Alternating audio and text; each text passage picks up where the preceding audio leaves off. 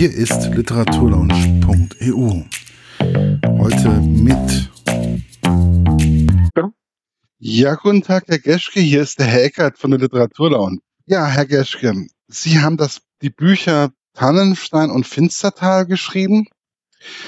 Und die erste, der erste Gedanke war für mich, wie kam es zu der Idee, ähm, zu dem ab, vom, ab, vom Pfad abgekommenen Kommissar Born? Ähm, jetzt speziell zu Born oder generell? Genau, zu Born. Zu Born. Ähm, ja, weil ich einfach mal Lust hatte auf einen anderen Ermittler. Die meisten ähm, wie man so kennt bei Krimis, Thriller, die sind ja eher die gebrochenen, depressiven Typen, ähm, ordentlich im Beruf, privat aber oftmals im Alkohol verfallen.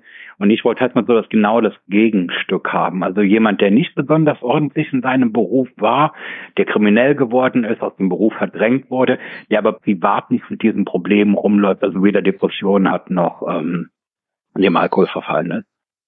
Ja, finde ich sehr sympathisch, weil das geht mir nämlich mittlerweile auch ziemlich auf den Geist, wenn es immer wieder denselben Stereotyp mehr oder weniger teilweise auch im Fernsehen gibt und an Büchern ich auch. Ich glaube, das liegt an Wallander. Das war halt unglaublich gut damals. Ähm, das war unglaublich erfolgreich und das hat dann so ein bisschen so einen Prototypen geschaffen halt für die für die ganzen nachfolgenden Ermittler. Ich glaube auch mittlerweile ist das auch wieder tot. Ja, ich hoff's, weil also es ja, also es gibt immer noch ein paar und dementsprechend ja. Wann war klar, dass äh, Born in Tannenstein gegen die Russenmafia mehr oder weniger antritt? Wann das klar war? Ja, wann Ihnen das klar war. War das sofort klar oder? Mm, nee, eigentlich nicht. Ähm, das erste von Tannenstein, jetzt muss ich selber mal überlegen, aber ich glaube, das erste von Tannenstein, was ich vor Augen hatte, war wirklich die Eröffnungsszene wo der Wanderer eben in dieses verlassen oder in dieses ähm, abgelegene Dorf kommt und dann elf Leute tötet. Und ich, mir war da, dass die Geschichte so anfängt, aber ich habe überhaupt keine Ahnung gehabt, wie die enden soll. Also ich hatte keine Ahnung, warum der das macht und, und so ein Jahr lang da lebt und so weiter und so fort. Und das hatte ich mir dann eben im weiteren Verlauf überlegt, was denn plausible Gründe sein könnten. Und dann bin ich irgendwo auf das Thema Menschenhandel gestoßen, ähm, wenn, als ich da war, auf das Thema Russenmafia. Und das hat sich dann so ergeben. Also es war nicht von vornherein so geplant, nein weil das war schon irgendwie, also mich hat's von Anfang an geflasht, mehr oder weniger. Also es war so dieser Start und dann ähm, Born dazu, dann die strange Person Nora, ähm, die ganz anders der war oder ist ähm, wie Born und das ist einfach, wie ist es, so ein Gegenpart zu schreiben eigentlich auch für Sie? Ähm, relativ einfach. Ich habe immer, wenn ich schreibe, Jetzt lachen sie nicht, aber ich habe immer, wenn ich schreibe, den Film vor Augen. Also ich stelle mir das Ganze immer eher wie eine Drehbuchvorlage ähm, für einen Film vor. Und dann denke ich mir immer halt bei einem Film, wenn ich den selber gucken würde, wann soll denn jetzt was passieren? Also wann soll denn jetzt Action sein? Wann soll dieses sein? Und was für Typen würde ich mir wünschen? Was für Charaktere? Und im Prinzip schreibe ich dann diesen Film, den ich gerne sehen würde, in ein Buch nieder. Wobei, was ich bei den Personen echt total interessant fand, was ja auch bei äh, Finstertal und Tannenstein ziemlich identisch ist, ist immer, dass die Vorgeschichte der Person auch erklärt wird, warum mhm. die so handeln, ähm, warum die teilweise so äh, drauf sind, wie sie drauf sind. Ja, ist das, aber ich glaube, das ist auch wichtig, dass, wenn, wenn Verbrechen also wirkliche Verbrechen, die geschehen ja auch nicht im luftleeren Raum. Also ich glaube, ähm, wenn man jetzt mal wirklich die Wörter wegnimmt oder Psychopathen, dann hat ja jedes Verbrechen eine Vorgeschichte. Das ist ein bisschen wie beim Tsunami, denke ich immer. Es gibt vorher so eine Verschiebung von Erdplatten, die dann diesen Tsunami, also dieses Verbrechen auslösen. Und es gibt danach auch Wellen, die der Tsunami wirft, die natürlich als erstes die Opfer treffen, aber auch die Angehörigen. Und ich glaube, das Ganze, wenn man ein Buch schreibt, das kriegt auch nur richtig Tiefe, wenn man diese Vor- und Nachgeschichte zu dem eigentlichen Verbrechen hat. Ich glaube, man kann natürlich, gibt ja genug Bücher, wo, wo ein Mann Frauen umbringt, weil er Frauen hat. Das kann man so machen, aber war mir immer ein bisschen einfach gedacht als Erklärung. Und deshalb finde ich auch, damit man mit den Figuren mitgeht, selbst mit den Tätern in gewisser Weise mitgeht, ist wichtig, dass sie ein Vorleben haben, was zu der Tat nachher geführt hat. Was ich ja sehr äh, interessant finde bei all ihren Figuren, die sie gezeichnet haben, die sind nicht schwarz-weiß, sondern die sind immer grau. Also die haben immer ihren, haben auch ihre negativen Seiten sowie ihre positiven Seiten. Also selbst ähm, ähm, na, die André zum Beispiel. Er hat ja auch seine positiven Seiten, die er hauptsächlich mit Nikita auslebt, ähm, aber er hat ja auch viele negativen Seiten. Mhm. Wann, ja. äh, wie wichtig ist Ihnen das so zu beschreiben? Ja, schon total, schon total. Ich bin, ähm, wie gerade gesagt, schon Serien oder ein Filmjunkie und und jetzt an meine Lieblingsserien denke, Sopranos oder so, da haben die die Negativen, die Bösen ja auch immer ihre guten Seiten. Das heißt, man geht mit denen mit, man hasst die, aber man mag sie auch irgendwo. Und und ähm, mir ist das schon wichtig, dass ich nicht hier so den strahlenden weißen Helden in glänzender Rüstung habe und auf der anderen Seite den abgrundtief Bösen, sondern dass man, wie Sie gerade richtig gesagt haben, wie bei André, ähm, dass man da auch wirklich, man würde selber nicht so handeln, aber man kann verstehen aus seiner Vorgeschichte, aus seinem Leben heraus, warum er das tut. Und das ist mir schon wichtig, ja. Wann war das eigentlich klar, dass Ihre dass der Krim, dass beide Krimis, also Tannenstein und Finstertal, finden ja nicht nur in Berlin statt, wobei ja mhm. Berlin der Standort von Born ist. Ähm, wann war klar, dass es so viele verschiedene Orte auch gibt? Ich glaube, das ist auch, ähm, Orte haben auch immer, wie gesagt, ich stelle mir das Ganze als Film vor und ich finde immer, Orte haben eine Ausstrahlung. Es gibt helle Orte, es gibt dunkle Orte. Ähm, das heißt, wenn diese Verbrechen, jetzt mal bei Tanzlein bleiben, die hätten auch im Allgäu stattfinden können, aber Allgäu, das ist immer für mich saftige Wiesen und glückliches Für.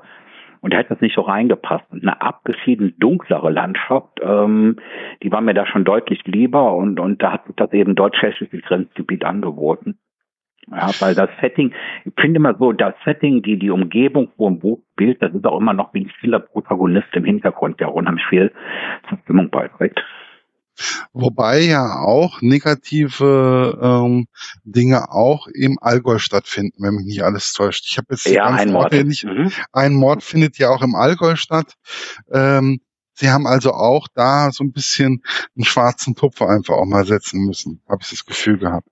Ja, ja, ich bin klar, dass das, äh, Margot findet zwar statt, auch in Finstertal ähm, ist es ja ein bisschen verlagert Richtung Süden in Bayerischen Wald das schon, aber diese Hauptorte halt, ähm, die gucke ich mir auch vorher an und manchmal hat ein Ort eine Stimmung, wo ich mir einfach denke, genau da passt das rein. Das sind ja fiktive Orte, sowohl Finstertal wie auch Tanstein, ähm, aber die Gegend, in der die angesiedelt sind, die ist schon sehr real und da gibt es halt auch jede Menge Orte, die Tannenstein hätten sein können. Ja, ich kenne ähm, viele Orte hinten im Bayerischen Wald oder hinten deutsch-tschechischer Grenze, Oberpfälzer Wald, ähm, wo ich dann denke, das könnte auch da stattfinden. Definitiv, definitiv. Wobei sie ja auch in Finstertal ähm, mit Königstein, ich kann mir hier aus Gießen, das ist ja nicht weit weg, mhm. ähm, mhm. das haben sie ja schon relativ gut getroffen auch. Ja, das ist halt, wie gesagt, die, dieses, Setting muss zu den Verbrechenszielen äh, passen und und ähm, wenn man jetzt die Hintergrundgeschichte des Mannes anguckt, der da wohnt, dann war mir immer klar, der wohnt in einem Ort, wo viele Reiche wohnen, der wohnt in einem Ort, der landschaftlich schön ist und dann bleiben ein paar in Deutschland übrig, die man auch damit verbindet. Das eine wäre dann die Gegend Chiemsee, Starnberger See gewesen ähm, und das andere eben Königstein. Und mir hat Königstein dann noch besser gefallen, weil man eben ein bisschen diese Großstadtnähe dazu hat was ich ja bei Tannenstein richtig fantastisch fand teilweise, das war diese unstillbare Wut in ähm, und diese Rachsucht von Born gegenüber dem Wanderer ähm, und die ja dann ja irgendwie auch ein bisschen verpufft ist. Wie, hat sich das in Ihnen selber auch schon angekündigt oder dass das so den Weg nimmt? Ähm, ähm, ja, ich sehe das jetzt gar nicht so, dass die Wut verpuppt ist. Ich glaube, die hat schon ziemlich gehalten bis zum letzten Moment, bis Born selber eben auch die Zusammenhänge klar waren, ähm, die die sich am Anfang noch nie so abgezeichnet haben. Ich denke, ähm, ganz am Anfang der Grund seiner Wut auf dem Wanderer, der sehr persönlicher Natur, weil er halt denkt auch, ähm, er hätte seine Geliebte getötet, seine ehemalige Kollegin. Und im Lauf der Zeit dreht sich das Ganze ein bisschen, dass das Interesse am Fall, an dem, was in Tannenstein passiert ist, für Born größer wird als seine persönliche Rachsucht gegenüber dem Wanderer. Ja, das, also irgendwo, ich fand das, ähm, dieser, dieser Weg, den man da geht, mit Born und mit ihnen und mit Nora, das ist einfach, äh, ich krieg schon wieder Gänsehaut. ja, das freut mich, dass Ihnen so gut gefallen hat. Ja, es ist also nicht nur mir. Äh, ich habe das dann auch momentan ist ja durch Corona.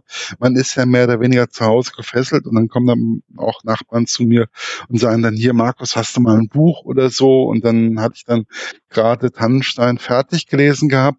Dann sage ich dann so hier, nimm das, das ist gut. Und der, oh, gib mir, ich will sofort Band zwei, ich will Band, sofort Band zwei, vier Tage später. ja, das kam mir dann passenderweise auch ähm, genau raus, ja. ja ich, ja, ich habe Figuren, Entwicklung, die ist auch wichtig. Es gibt ja so ein ganz, ganz klassisches Beispiel, was auch oft in, in ähm, wirklich jetzt, wenn man nochmal auf Filme zurückgeht, bei, bei Regisseuren angenommen wird. Man können sich noch daran erinnern an den ersten Teilten der Pate. Ja, dunkel. Ja. Da gibt ganz am Anfang eine Szene, als eine Hochzeitsfeier und dann ist Michael Corleone mit seiner amerikanischen Verlobten da und hier sieht die Familie und Michael Corleone, der ja dann auch eben im Krieg gedient hat und amerikanischer Soldat war, sagt dann zu ihm, das ist meine Familie, Tate, das bin ich. Also er distanziert sich ganz, ganz klar von seiner Familie. Und das ist Punkt A, wo, wo Corleone startet. Und ähm, dann gibt's eben diese Verwicklungen, hat auch ein Vater, was ihn tiefer reinzieht in die Geschichte und, und, und, und, und. Und in der letzten Szene sieht man dann, wie er am Stuhl sitzt und, und wie die anderen reinkommen, die für die Familie arbeiten, ähm, sich vor ihm verbeugen und ihm den Ring küssen, so. Und diese Geschichte, wo der von A, also von diesem Moment dieser Geburtstagsfeier, wo er sich klar distanziert, bis zu diesem Punkt, wo er selber der Pate geführt wird, das ist so logisch und flüssig gemacht. Und wenn das logisch und flüssig gemacht ist, ist das das Grandioseste, finde ich immer ähm, bei Filmen oder bei Büchern, was man machen kann. Viel interessanter, als wenn ein Protagonist an einer Stelle startet und nach 400 Seiten immer noch an der gleichen Stelle steht, ohne dass es eine Entwicklung gegeben hätte. Nee, das ist ja auch bei mir, ergibt ja immer, wenn ich ein Buch lese, ergibt das bei mir immer einen Film im Kopf. Also ich habe dann immer so den Film und wenn ich dann halt einfach merke, ist es teilweise unschlüssig, dann dann wird dieser Film irgendwie so äh, brüchig ja, für mich. Genau. Ganz genau. Also die, die Entwicklung, die die Figur von A nach B treibt, die muss in sich schon flüssig erklärt sein und ähm, nachvollziehbar sein. Ne? Das, das denke ich, ist auch ganz, ganz wichtig, damit man ein bisschen das Gefühl hat, man kann auch in einem Buch versinken oder man würde da eine Geschichte lesen, die so oder so ähnlich auch hätte stattfinden können. Ja, genau. Das ist ja einfach dieser, wie sie diese negativen, also diese Bösen mehr oder weniger beschrieben haben, im Finstertal oder jetzt in Tannenstein, ist vollkommen egal. Es ist einfach grandios, weil man leidet auch teilweise mit dem Bösen. Also ich hab, ja. mir ging es teilweise so und ich habe dann teilweise, boah, holla die Waldfee, das nimmt einen dann schon richtig mit. Ja, also ich finde, André ist ein gutes Beispiel. André ist in meinen Augen für immer jemand, der, der, man sieht ja auch in Finstertal, der wirklich so extremer Kaltblütigkeit fähig ist, ähm, wo er die Jungs, die sämtlichen oder die, die Bewohner eines, eines Hauses umbringen lässt, einfach Richtig. als Abschlussaufgabe. Und trotzdem habe ich immer das Gefühl, wenn ich über André schreibe, es ist jemand, für den privat oder persönlich dennoch ähm, sympathieren hätte, so krank das jetzt auch klingt. Weil ich verstehe dann auch seine, seine ähm, Zwiespältigkeit, die in ihm drinnen ist. Ich verstehe seine Handlungen und ja, das ist schon ein bisschen wichtig, dass, dass ähm, die Figuren halt nachvollziehbar sind auch. Also ich finde halt einfach, sobald Nikita zum Beispiel bei André auftaucht, ähm, ist er ein ganz anderer Mensch. Mhm. Dann ist er auf, ja. dann, dann ist er auf einmal ach und ta ta ta und ähm, dann ist er so richtig, dann ist er bei sich und dann der will ja auch eigentlich seine Beziehung zu seinem Freund möchte er ja eigentlich schützen. Absolut, absolut. Das ist eines seiner Hauptmotive, warum er manche Sachen macht und er möchte seinen Freund auch an sich binden. Und ähm, es gibt eine ganz interessante Dokumentation, die ich mal gesehen habe, über Männer, die früher bei der SS waren und in KZ gearbeitet haben. Mhm. Und dann kamen auch die Kinder von denen zu Wort oder die Frauen, die den Krieg überlebt haben und dann noch gelebt haben. Die haben gesagt, wenn die zu Hause waren, das waren ganz normale Familienmänner, liebevolle Väter rücksichtvolle ja. Ehemänner, ähm, die aber dieses private Leben, was ich in keinster Weise hätte das Rückschlüsse auf das zugelassen, was die beruflich tun in die KZ oder wie die damit dann umgehen mit solchen Sachen. Und deshalb glaube ich auch, ähm, auch in der Realität, ja, auch die grausamsten Menschen können in privaten Verhältnissen angenehme Züge entwickeln. Das ist ja zum Beispiel bei dem Blonden, dem Großen und dem Dunklen bei Finstertal. Ähm, die sind ja auch irgendwo, die haben ja die haben trotzdem teilweise etwas Warmes. Also ich bin jetzt keiner, der für die irgendwie sprechen möchte oder so, mhm. oder für das, was sie getan haben, aber sie haben ja trotzdem. Ja, Gerade der, der Große und der Blonde, muss man ehrlich sagen, die waren für mich eher Randfiguren. Richtig. Aber auch bei dem Dunklen ist es so, ähm, ja, auch der ist grausam, auch der entführt Frauen, damit andere Männer sie missbrauchen können. Und trotzdem finde ich gerade im Verhältnis zu dem letzten Opfer, was er entführt, entwickelt er auch eine menschliche Seite. Richtig, das ist ja, da hat er so richtig, da hat er auch teilweise eine richtige Wärme, äh, mhm. die er da ähm, dieser Person entgegenbringt. Das ist also, deswegen sage ich, das ist immer so, das ist, bei den ganzen Büchern, also bei beiden hatte ich das, ich, ich konnte mit bei, mit allen Seiten mehr oder weniger mitfiebern. Und ich. Freut mich sehr. Und ich fand. Nur weil das, das beabsichtigt. ja, weil, äh, Born ist jetzt nicht unbedingt der ähm, Schwiegersohn nebenan. Ähm, mhm. Ähm, Carla, die ja dann auch in Finstertal ja auch dazukommt. Ist ja eine ehemalige Arbeitskollegin von ihm, ähm, eine ehemalige Weggefährtin. Die ist ich ja auch in ganz nee, ich hatte auch in ganz vielen Rezensionen stand auch dann drin, dass Leserinnen oder Leser geschrieben haben, dass sie am Anfang mit Born gar nicht warm geworden sind, dass der den lange fremd war, ähm, dass sich das erst zum Ende des ersten Teils geändert hat und dann im zweiten Teil noch mehr. Und das ist aber okay, das ist diese, ähm, da kann ich auch wunderbar mit umgehen, weil das ist diese Wirkung, die ich vorhin meinte, mit Figuren wie bei Corleone von A nach B führen. Hier ist halt umgekehrt. Sondern aber ähm, Born war jetzt auch für mich nie eine Sympathie, die um die äh, eine Figur, die um die Sympathien der Leserin oder Leser gebuhlt hat. Der ist halt wie er ist, tut, was er für das Richtige hält und ähm, ja, ich glaube, bleibt dann jedem Einzelnen, der das Buch liest, dann halt auch überlassen, wie er den selber sieht. Ich glaube, da gibt es ja, noch ganz unterschiedliche Meinungen. So, man muss, das ist aber auch immer so das Problem.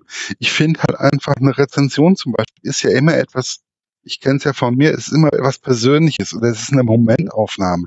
Das mhm. kann auch, ähm, wenn ich das Buch einen Monat später gelesen hätte oder zwei Tage später rezensiert hätte, könnte meine Rezension ganz anders ausfallen. Das ist also mhm. irgendwo. Das kann ich mir vorstellen, ja. Weil es ist nur, nur eine Momentaufnahme. Und Deswegen finde ja. ich es immer sehr, sehr schwierig auch für mich.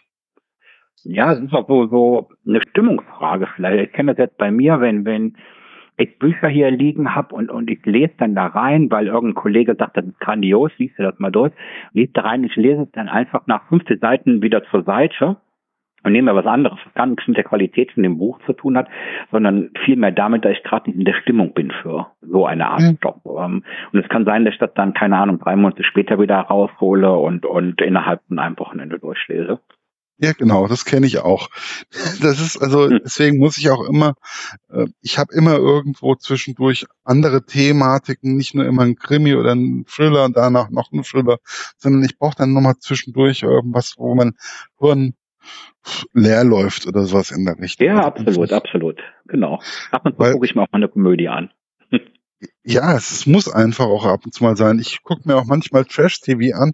Ähm, mhm. Einfach, weil wenn man die ganze Zeit nur mit Literatur zu tun hat, irgendwann ist da das, der Kopf auch voll. Definitiv. Definitiv, das kann ich gut nachvollziehen. Ähm, wie ist es eigentlich, so eine Stadt wie St. Petersburg zu beschreiben? Ähm, schön. Schön. Ich war einmal in St. Petersburg. Ich finde, das ist eine wunderschöne Stadt. Ähm, wir waren auf der gleichen Reise auch in Moskau und, und wenn ich da die Wahl hätte, das steht ja auch irgendwann in meinem Buch, St. Petersburg hat wirklich die Grandezza einer untergegangenen Epoche und, und ähm, wenn ich jemals nach Russland ziehen sollte, was wahrscheinlich nicht vorkommen wird, aber wenn, dann würde ich auf alle Fälle St. Petersburg wählen, ja. Also das ist auf jeden Fall, das kam in Finstertal, war das, glaube ich, wo das mit den Grandessa. Mhm. Das habe ich mir nicht irgendwie, das, mh, hm, Das hatte ich mir irgendwie, das ist mir nämlich auch so aufgefallen und wie das beschrieben worden ist. Auch so diese Einkaufsmeile oder Ja. dieses, dieses Warenhaus und Ist wunderschön. Man sieht halt, dass St. Petersburg eine ganz, ganz alte Stadt ist, mit unglaublich vielen alten Gebäuden, mit tollen Sehenswürdigkeiten, die organisch gewachsen ist. Und Moskau ist halt die Hauptstadt. Moskau ist viel geseller, viel stärker geschminkt. Ähm, man sieht das Neureiche viel stärker in Moskau als in St. Petersburg und gleichzeitig aber auch die Armut viel mehr. Und äh, ja, für mich ist, glaube ich, von den Städten, die ich in Russland kenne, zumindest ähm, St. Petersburg definitiv die schönste. Eine Freundin von mir, die auch meine Rezension Korrektur liest, die war auch, die hat in St. Petersburg, äh, wenn mich nicht alles täuscht, ein Auslandssemester gemacht. Mhm. Ja, wunderschön.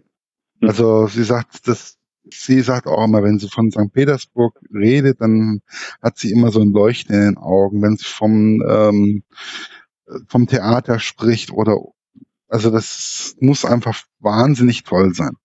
Mhm. Ja. Was ähm, mich auch also teilweise erschrocken hat, weil ich mir das nachvollziehen konnte, war, wie André Nikita auf die dunkle Seite der Macht gezogen hat. Mhm. Ja, ja, das war eine, eine der wichtigsten Punkte, glaube ich, bei beim Schreiben auch. Ähm, Nikita ist ja schon komplett anders als äh, André. Er hat überhaupt nicht diese, was Sie gerade die dunkle Seite der Macht genannt haben, in sich. Und ähm, ich glaube, Nikita wird ja nicht ohne Grund der Schachspieler genannt. Und ich glaube, er musste halt irgendetwas machen, was Nikita von alleine dahin bringt, wenn ihre Wege sich nicht hätten trennen sollen. Ähm, es kam ja auch vorher ein bisschen in dem Buch raus, dass es da ein wenig Unstimmigkeiten gab zwischen den beiden aufgrund von Andres Handlungsweise. Und nur durch das, was André dann letztendlich getan hat, glaube ich, konnte er ihn auch auf die Seite ziehen, ja. Das kann man wieder, wie gesagt, einerseits verurteilen, aufgrund der Tatsache, was er gemacht hat. Andererseits ist es aber auch nicht zutiefst menschlich, was er gemacht hat, weil man die Motive, die Gründe, seine Gründe da ähm, gut nachvollziehen kann. Also ich konnte zumindest schreiben. Ich konnte es beim Lesen auch total gut nachvollziehen. Also normalerweise habe ich bei solchen Sachen immer meine Probleme, aber ich konnte es, ich habe gesagt, naja, ist so. Also, ja, ein, ein Mensch mit seiner Vergangenheit, seiner Vita würde vermutlich so handeln. Ähm, wann war, war das von vornherein klar, dass es eine Trilogie geben wird? Ja. Ja. Und warum nicht mehr? Also, weil ich, eigentlich denke ich mir, dass Born und äh, André würde ja noch viel mehr hergeben. Ja, kann ich Ihnen auch relativ gut ähm, sagen. Ich hatte vorher im Ulstein Verlag ähm, eine Krimi-Reihe um, um Journalisten Jan Römer. Mhm. Und ich habe nach vier Bänden gemerkt, dass ich einfach müde war an den Figuren, dass ich auch ein bisschen angefangen habe, wenn ich noch einen hätte schreiben sollen, mich selber zu wiederholen. Und ähm, ich fand drei Bände eine gute Sache, wenn man das von vornherein weiß. Man, man kann äh, die Figuren komplett anders anlegen. Man, man, man stellt sie quasi wie auf ein Schachbrett hin. Ähm, wenn Sie die ersten beiden Teile gelesen haben, wissen Sie auch, es gibt Hauptfiguren aus dem ersten Band, die den zweiten Band nicht überleben. Und es gibt Nebenfiguren wie André. André war in Tanzstein eigentlich nur eine Nebenfigur, ähm, die dann aber eine Hauptrolle im zweiten Band spielen. Und ich finde jetzt nach dem zweiten Band, jetzt stehen alle Figuren da. Die Sache ist, ähm, ja, die Positionen sind bezogen und das läuft jetzt eben, wie gesagt, auf dieses Finale raus. Das kann man, könnte man mit Sicherheit noch länger ziehen, weiterziehen. Aber ich glaube, nach drei Bänden, ähm, das gut für mich. Danach werde ich jetzt mhm. erstmal Stand Standalone schreiben. Ähm, was wieder mal was anderes ist. Und ich denke, vielleicht mit der Figur Born könnte es auch noch mal irgendwann was geben. Also das will ich gar nicht ausschließen. Aber diese Dreier, äh, diese Konstellation Born und, und André, die ist für mich mit dem dritten Band dann auserzählt. Und ich mag das auch nicht, wenn man irgendwelche Reihen zu Tode reitet. Ich finde immer, irgendwo kommt der Punkt, wo, wo man sich dann selber wiederholt und ähm, wo es dann noch nicht mehr so originell wird. Richtig, das kann ich also bei vielen Sachen einfach auch nachvollziehen. Ähm, Sie haben ja auch, wie Sie ja eben gerade gesagt haben, Sie waren ja vorher bei Ulstein, jetzt sind Sie bei DTV, ähm, davor waren Sie, wenn ich das richtig gesehen habe, bei Edel, oder? Hm. Nein, nein, also ähm, Printbücher, richtig, das war nur Ulstein und DTV. Und bei Edel gab mal ein Buch, was ich fertig in der Schublade hatte, als ich damals bei Ulstein war. Da hat das aber nicht reingepasst ins Programm und sowas. Und mhm. ähm, dann kam das über einen Kontakt Carla Paul, auch eine Kollegin von Ihnen, Literaturkritikerin, die war damals bei Ede, ähm, deswegen gesagt habe, okay, dann, dann macht das rein als E-Book, weil lag sowieso auf dem Rechner rum. Aber ähm, was Printbücher angeht, also so eigentlich die, die, die, oder beides, wo es Print und ein E-Book-Format von geht, bei Olsen und DTV, ja.